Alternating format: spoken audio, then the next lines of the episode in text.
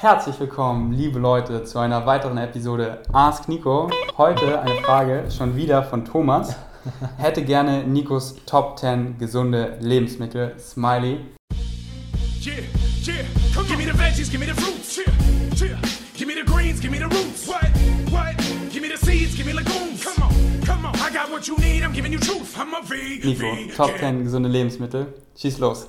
Ja, ähm, also vorausgeschickt, grundsätzlich bin ich der Meinung, dass man sich das, äh, das tägliche Essen sehr leicht aufteilen kann in die gesündesten Lebensmittel, wenn man an die sechs Lebensmittelgruppen denkt, äh, aus denen tägliches Essen bestehen sollte. Das sind Hülsenfrüchte, Vollkorngetreide, ähm, Obst, Gemüse, Nüsse und Samen, also sechs Kategorien.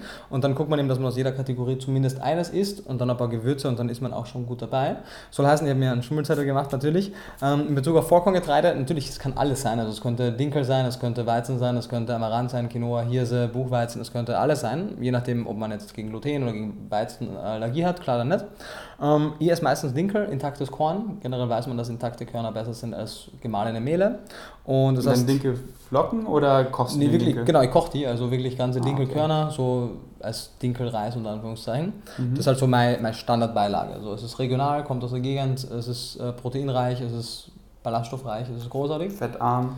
Verhältnismäßig genau, wobei Fett in ganzen Lebensmitteln ja eh super ist. Ähm, Genau, aber super. Also Dinkel auf jeden Fall ist die Basis von super vielen Essen von mir. Wie, wie lange kocht man Dinkel? Weil ich habe das ehrlich gesagt Ich weiche über, also ich weiche ihn über Nacht relativ lang ein, das heißt damit erübrigen sich die, die Kochzeiten, die auf der Packung stehen, eh, weil das ist immer uneingeweicht. Mhm. Äh, Und bei mir braucht er, ich schaue nicht auf die Uhr, so 10 Minuten vielleicht, vielleicht auch 15. Okay. Ich gucke immer und dann, also im Prinzip, ich möchte ihn halt bissfest haben, klar, aber der braucht nicht lang, wenn man, wenn man Mhm. Und die machen mir auch immer für drei Tage was vor. Ah, okay, ja, nice, so mache ich es auch. Genau, also Nummer eins der Dinkel Mhm. ähm, oder jedes andere Getreide.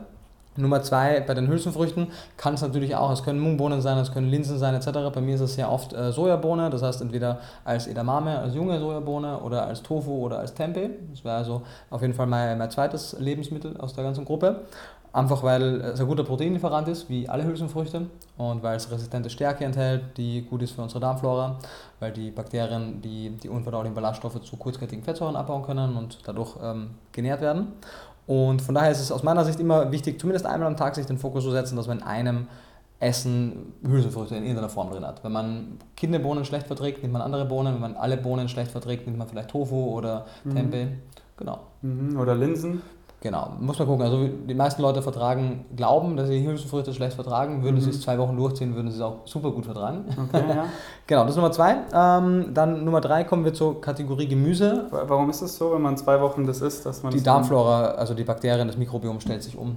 Ja. mit der Zeit. Also wir, wir sind ja generell nicht nur wir, sondern wir sind die Summe unserer Bakterien und unsere Bakterien verändern sich je nachdem, wie wir essen und das kriegen wir relativ schnell hin. Wie gesagt, im Prinzip innerhalb von 24 Stunden, aber zumindest innerhalb von, von einer Woche oder zwei auf jeden Fall. Genau, deswegen jeder, der irgendwie Blähung hat oder so, zieht es einfach durch und dann empfehle ich euch, so wie ich es gemacht habe, nehmt einfach nur kleine Mengen, aber dafür jeden Tag, dass sich eure Darmflora dran gewöhnen kann, nur 50 Gramm Kidneybohnen oder andere Bohnen, jeden Tag zwei Wochen und dann solltet ihr well adjusted sein. Okay, Genau, Stück für Stück in Introduction ist auf jeden Fall super. Genau, dann Gemüse, am besten so viel man kann und so oft wie möglich, klar. Ähm, aber es hat sich herausgestellt, dass die Familie der Kreuzblütler halt besonders sind. Da zählen von Rotkohl über Grünkohl, über Rosenkohl, über Brokkoli, über Rucola, ganz, ganz viel dazu. Und da haben wir ja ihr eigenes Video darüber gemacht, wie man die am besten zubereiten Mhm. kann. Ähm, Brokkoli steht bei mir sehr oft am Plan, ähm, Rucola steht sehr oft am Plan, Blumenkohl steht sehr oft am Plan. Genau, ganz das- kurz, was macht Kreuzblütler so special vom Mhm. Gemüse? Äh, ihr sekundärer Pflanzenstoff äh, Sulforaphan, den man allerdings eben nur, wie wir im Video gezeigt haben, unter Mhm. gewissen Voraussetzungen bekommen kann. Und jedes Gemüse ist großartig. Sulforaphan scheint noch mehr Antioxidant, also an, als noch stärkeres Antioxidant zu wirken als andere. Mhm. Genau. Und Sulforaphan hebt das ab von anderen Gemüse. Äh, richtig, also man findet das Sulforaphan nur äh, in Kreuzblütlern. Okay. Genau. Genau, deswegen checkt dazu das Video ab. Hier oben in den Infokarten heißt es jetzt. Okay. Cool. Ja, und ansonsten könnte man vielleicht noch auch Tomaten noch speziell hervorheben. Zum einen, weil Tomatensoße halt so die universelle Soße für alles ist, mit ein paar Mhm. guten frischen Kräutern gewürzt, ist das einfach auch mega lecker. Und man weiß im Gegensatz zu vielen anderen Gemüsen, dass das Lycopin, der sekundäre Pflanzenstoff in den Tomaten, zumindest der hauptsächlich vorhandene, äh, tatsächlich besser verfügbar wird, wenn man es kocht. Und das heißt, wenn man wirklich, man könnte sogar die ganz normale, äh, das normale Tomatenmark nehmen oder eben auch die Tomatensoße aus dem Glas und man wird dort noch sehr, sehr große Mengen an Lycopin finden, die man aufnehmen kann und auch Lycopin wirkt antikanzerogen, antioxidativ, wie die Genau. meisten. Darüber hat Nico auch einen Artikel geschrieben bei Veggie World, oder? Genau, beim Blog der Veggie World. Habe ich ja. vor zwei Tagen gelesen, genau über das Thema super informativ, verlinke ich unten, deswegen checkt ihn mal ab und warum es auch gut ist, rohe Tomaten zu essen auf der einen Seite und gekochte Tomaten, weil beide eben Vorteile haben, aber deswegen checkt den Artikel ab. Okay, Genau. Gemüse. Und genau, Gemüse, wie gesagt, am besten halt alles und so viel wie möglich, aber müsst ihr mir jetzt auf zwei Gemüse einigen, wäre das eine Kreuzblütlergemüse wie Brokkoli und das andere wäre Tomate. Mhm. Das heißt, standardmäßig würden wir eben sagen, hey, wir essen Vollkorn-Dinkel mit Tofu und Tomaten und Brokkoli. Wäre schon mal ein ganz guter Aufbau für eine Hauptmahlzeit. Dann zum Dessert am besten frische Früchte, bestes Dessert ever. Und jedes Obst ist großartig. Gibt es schöne Untersuchungen, die zeigen, dass man an ganzen Obst, wenn man keine Fructose-Malabsorption hat, gar nicht genug essen kann. Äh, Von daher gerne, gerne viel. Und es hat sich herausgestellt, dass Beeren, Früchte im Schnitt die gesündesten Früchte sind. Und deswegen, wenn die Saison haben, gerade wie jetzt, wirklich ähm, den Mund voll machen täglich Mhm. mit Beeren. Immer gefrorene Beeren auch zu, zu Hause zu haben, ins Müsli mit rein, ins Smoothie mit rein und äh, ja. Genau, und ja, also Heidelbeeren sind meine Favorites, aber auch alle anderen Beeren sind großartig. Wenn die Beerensaison vorbei ist, jedes andere regionale äh, Obst ist auch super. Genau, das wären so die, die Hauptgruppen, die vier großen Hauptgruppen: Gemüse, Obst, Hülsenfrüchte und Vollkorngetreide. Und als Condiments obendrauf macht es durchaus Sinn, äh, Nüsse und Samen noch dazu zu geben. Das sind einfach dann die guten Fettlieferanten, die uns bis jetzt noch ein Stück weit gefehlt haben. Sie geben außerdem noch mehr Protein zu dem eh schon sehr proteinreichen Essen aufgrund der Hülsenfrüchte und der Vollkorngetreide. Und auch hier wieder, jede Nuss, jeder Samen ist großartig, manche sind noch großartiger und aufgrund des Omega-3 zu Omega-6-Verhältnisses sind vor allem Leinsamen unter den Samen, aber auch Hanfsamen, Chiasamen und bei den Nüssen vor allem die Walnuss halt zu nennen. Das heißt, müsst ihr mir auf etwas festlegen, weil Thomas wollte ja die Top 10 wissen. Mhm. Äh, dann würde ich sagen Walnüsse unter den Nüssen und Leinsamen unter den Samen, weil die sind regional und haben ein tolles Verhältnis von Omega-3 zu Omega-6, wirklich sehr, sehr, sehr viel Omega-3-Fettsäuren. Und die muss man halt anschroten, die Leinsamen, damit man die Mhm. optimal äh, aufnehmen kann. Das heißt, ich schrote mir die auch immer für eine Woche vor. Habt ihr dann im Kühlschrank und auch herzig. Kann ich die auch geschrotet kaufen? Kannst du natürlich machen, aber ich würde es nicht empfehlen, weil generell Omega-3-Fettsäuren, alle mehrfach ungesättigten Fettsäuren ähm, empfindlicher sind wie gesättigte Fette und das heißt, die Chance ist durchaus, äh, also besteht durchaus, dass man die vorgeschroteten kauft, dass durch den Kontakt mit Licht, mit Sauerstoff ähm, ein Teil der Fettsäuren oxidiert und die wurden nicht gekühlt gelagert in der meisten Zeit. Das heißt, wenn man die Wahl hat, am besten ganze kaufen und selber schroten. Und wie schrotest du die selber? In einem Im Mixer, ganz einfach. im Mixer? Man braucht auch keinen, Weitermix? ja, man braucht auch keinen krassen Mixer dafür, das kann, kann jeder Standmixer machen. Ja, unserer ist da nicht so. Schwöre, Ja. Leinsamen kriegt Unserer ist da nicht so. Nice. Ich habe sie bisher mal geschrotet gekauft, aber gut, dass du sagst. Ich habe die halt im Bulk, weil Ja. weißt ja dieses Jahr Daily Dozen von mir. Mhm. Deswegen habe ich noch so drei Kilo. Aber wenn die leer sind, dann kaufe ich ganze und werde sie auch mal selber anschroten. Ja, man muss auch nicht jeden Tag frisch machen, die halten sie im Kühlschrank mindestens. Also Okay. halten würden sie noch wesentlich länger, aber ich würde sagen, einmal die Woche kann man das machen. Mhm. Und dann tust du sie den Kühlschrank? Genau, und dann geben wir jeden Tag das rauf, was ich haben möchte. So einen guten Esslöffel. Ja. Kann auch zwei sein. Ja. Genau. Genau, also er nimmt die Walnuss und die Leinsamen wegen dem guten Omega-3-Verhältnis. Genau, so Omega-3 zu 6. Generell haben die einfach sehr viel Omega-3. Sie enthalten Mhm. aber außerdem auch gute Mengen an Protein, Mhm, viele Ballaststoffe dazu. Genau, und das halt als Kondiment drüber raufgestreut über mein Hauptgericht oder eigentlich über jedes Essen, was ich mir zubereite. Und dann bleibt natürlich noch, Thomas wollte ja 10 wissen, das heißt, ich habe mir noch drei äh, Gewürze oder so in der Art rausgesucht, Gewürze, Kräuter, die ich großartig finde. Auch hier kann man nicht oft genug sagen, die allermeisten Gewürze und mit Sicherheit jedes äh, Kraut hat Vorteile und ist Mhm. sehr, sehr reich an sekundären Pflanzenstoffen. Generell auch Gewürze und, und Kräuter sind generell die nährstoffreichsten Pflanzen in Bezug auf äh, Gewicht, also Verhältnis Gewicht zu Nährstoffen. Von daher kann man aus so einem simplen Gericht wie ähm, Pasta mit Tomatensauce mit, den, äh, mit ein paar Nüssen, Samen drauf, richtigen Kräutern drauf, richtigen Gewürzen drauf, echt ein gesundes Essen auch machen, also noch gesünderes Essen. Und das heißt, was würde ich mir raufgeben? Auf jeden Fall viele frische Kräuter, zum Beispiel Basilikum, äh, Petersilie, Schnittlauch, alles sind sehr eisenhaltig. Durch das Vitamin C in der Tomate wird es auch besser aufgenommen und gibt einfach einen sehr, sehr guten Geschmack. Ansonsten vielleicht nicht ganz so lecker und jedermanns Sache, aber wie Dr. Michael Greger nicht müde wird zu erwähnen, eins der oder vielleicht sogar das gesündeste Gewürz. Kurkuma. Jawohl. Hm. Ähm, wird wesentlich besser aufgenommen mit Pfeffer. Das heißt, äh, Pfeffer, Ja, Kurkuma auf jeden Fall. tausendmal besser oder so, oder? Also, ich weiß nicht, ob es tausend sind, aber auf jeden Fall wirklich hunderte Mal Ja. besser. Verrückt. Deswegen mit Pfeffer mixen Kurkuma, Mhm. deswegen ich mache es jetzt immer so und ich finde das Gewürz ist schon legit, schmeckt jetzt nicht geil, Ja. aber man schmeckt es auch nicht so raus, deswegen tue ich es einfach mal rein und braucht ja nicht viel davon, wenn man es mit Pfeffer würzt. Ähm, deswegen Kurkuma, Pfeffer, ja.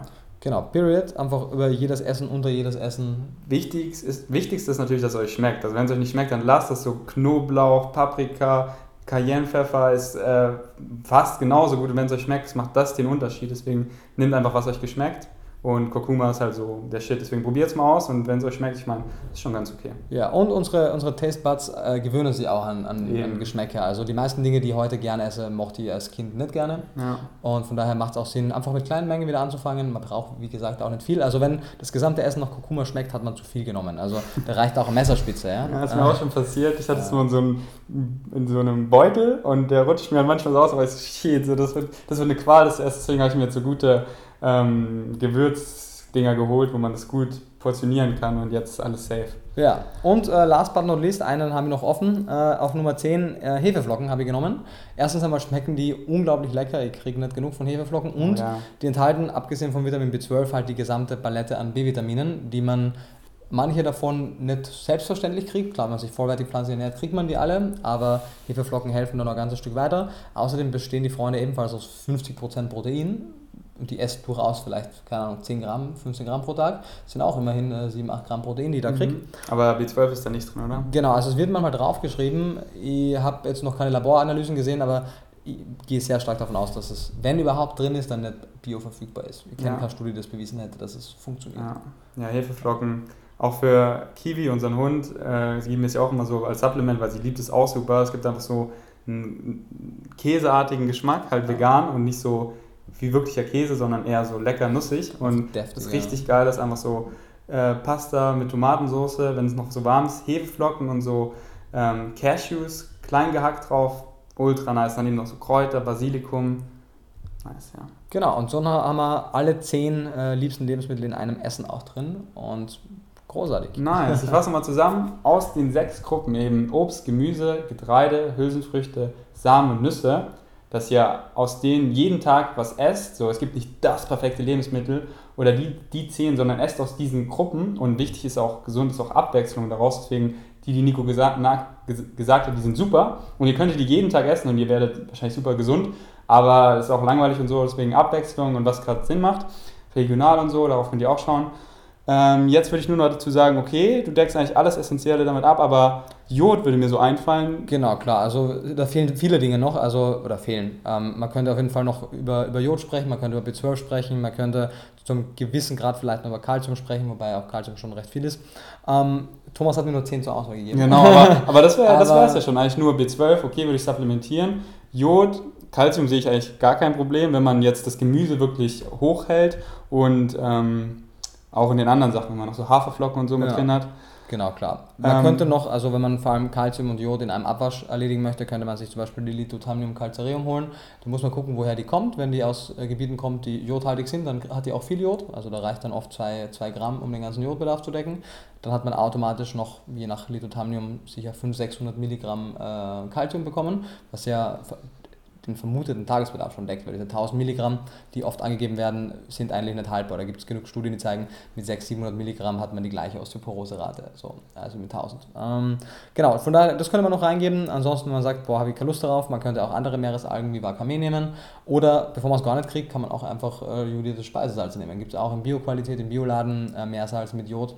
Ist äh, aus meiner Sicht nicht ganz so gut wie äh, die Jodquelle aus einer Alge, weil es einfach in der Lebensmittelmatrix äh, vorkommt mit anderen Stoffen und auch kontinuierlich aufgenommen wird vom Körper, aber besser als kein Jod, auf jeden Fall. Genau, wie, wie deckst du dein Jod?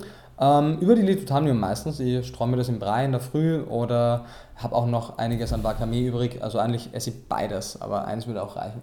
Okay. genau. Okay, deswegen Algen, jodiertes Salz oder halt ein Supplement würde auch gehen. Aufpassen, dass es nicht zu hoch dosiert ist. Und Ja, Supple also Supplement würde ich wirklich davon abraten. Also für Okay. diese Speisesalz kann man sich überlegen, ich würde Jod nicht supplementieren. ja, mache ich auch nicht. Ich habe auch die Wakame-Alge und Nori-Blätter und mache nun wieder Sushi oder gehe Sushi essen. Und diese andere Alge, was du gewähnt hast, die werde ich mir jetzt holen, weil mein Wakame neigt sich dem Ende und dann Mhm. probiere ich einfach mal was anderes aus. Ich glaube, es ist auch gut, einfach mal andere Algen zu holen, weil jeder hat seine Vorteile und es einfach, das macht eine gesunde, ausgewogene Ernährung aus. Und ja, mega cool. Wir haben es ein bisschen, haben es ein bisschen in die Länge gezogen, sorry, aber war auf jeden Fall super viel Inhalt hier drin. Vielen Dank. Sehr gerne, klar. Hast du noch irgendwas äh, abschließende Worte? Ähm, Eat your veggies. ja, wie gesagt, esst nichts, was euch nicht schmeckt, aber esst auch nicht alles, was euch schmeckt. Zitat von. Äh, Swami Shivananda. Okay. Ja. Ich dachte das von dir, weil du hast so oft Ich gesagt. so oft, ja, nee. Äh, true Swami shit, Mann. Shivananda, genau. True shit.